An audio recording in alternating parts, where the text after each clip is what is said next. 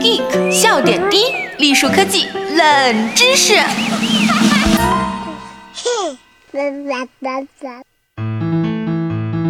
小伙伴们，大家好，我是今天的主播浅草菲菲。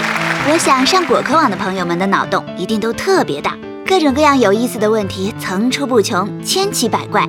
这不，有一个小伙伴提出了这样一个问题：癌细胞长得那么快，那为什么不能用来做批量的肉类生产？吃这个都是毒。我想这个同学一定是一个有追求的吃货，好吧？那本期节目就让我们来探讨探讨，如果用癌细胞作为食物来源，有哪些好处吧。首先，癌细胞生长迅速，而且几乎所有的养分都会被用来增加生物量。而养殖动物呢，因为动物的发育和运动或多或少会消耗能量，所以在理想状态下，养大部分癌细胞都会比养动物要出肉率更高。其次，癌细胞不会像其他细胞那样出现接触抑制的现象，这就意味着在一个培养盘里面可以生长更多的癌细胞，大大缩减了养殖成本。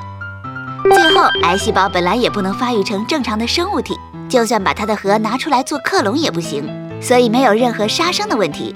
不少素食主义者和宗教人士也可以愉快的吃肉了，棒棒哒！那么这么好的东西，为啥我们没有拿它来用呢？这是为什么呢？这是因为作为吃货，对于吃至少还是得有点要求的。比方说食物的口感。首先，癌细胞虽然可以无限增殖，而且大多也没有接触抑制的问题，但是癌细胞也不会自己产生任何血管之类的养分输送通道。这就意味着养在盘子里的癌细胞长得层层叠叠之后，压在底下的癌细胞就会因为失去养分供应而死亡。所以，如果要工业化生产癌细胞，获得的要么是一堆腐肉，要么是一大堆两三层细胞厚度的肉片。什么？这位同学，你说肿瘤好大的？嗯，肿瘤可以借导血管形成，确实活细胞会比养在盘子里的多一些。但是肿瘤基本上就是几层活细胞包着一大坨腐肉，呃，好恶心啊！其次呢，大多数癌细胞无氧代谢旺盛，而且它们没有把代谢废物排出的渠道，所以吃起来可能像打翻了醋瓶子，酸溜溜的，而且啊，有种腐败的味道。而我们平时吃的肉不同，它包含了各种不同的组织，肌肉、脂肪、结缔组织等等，这些不同组织的配比才产生了肉的口感。至于肿瘤嘛，细胞组成比较单一的，口感嘛，你们吃过吗？反正我是没尝过。唉，看来细胞离色香味俱全还差了十万八千里呀。接着呢，我们来说说大批量生产。关于这个问题，我想隔壁养殖场、肉联厂的老板比你懂得要多多了。现代化工业养殖的成本可是非常低的，进去的是价格低廉的饲料。出来的就是质量上乘的肉啊！我们来看看癌细胞，因为没有了体内环境的支持，你就要煞费苦心的呵护它。动物有消化系统，自动把饲料转化成养分。那细胞呢？细胞呢？每一种养分、糖类、蛋白质、维生素、无机盐类都要分别准备好，量还要精确配比，不然细胞当场就死给你看。动物可以把代谢废物拉出来，细胞呢？细胞呢？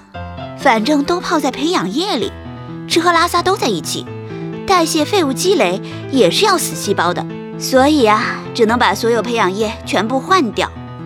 动物的体液有精确的温度、成分和 pH 控制，细胞呢？细胞呢？每一样都要人去干，得用各种精密仪器去监控，差一点都不行。动物有免疫细胞，没事儿从空气里吸点细菌、病毒啥的问题也不大。细胞呢？细胞呢？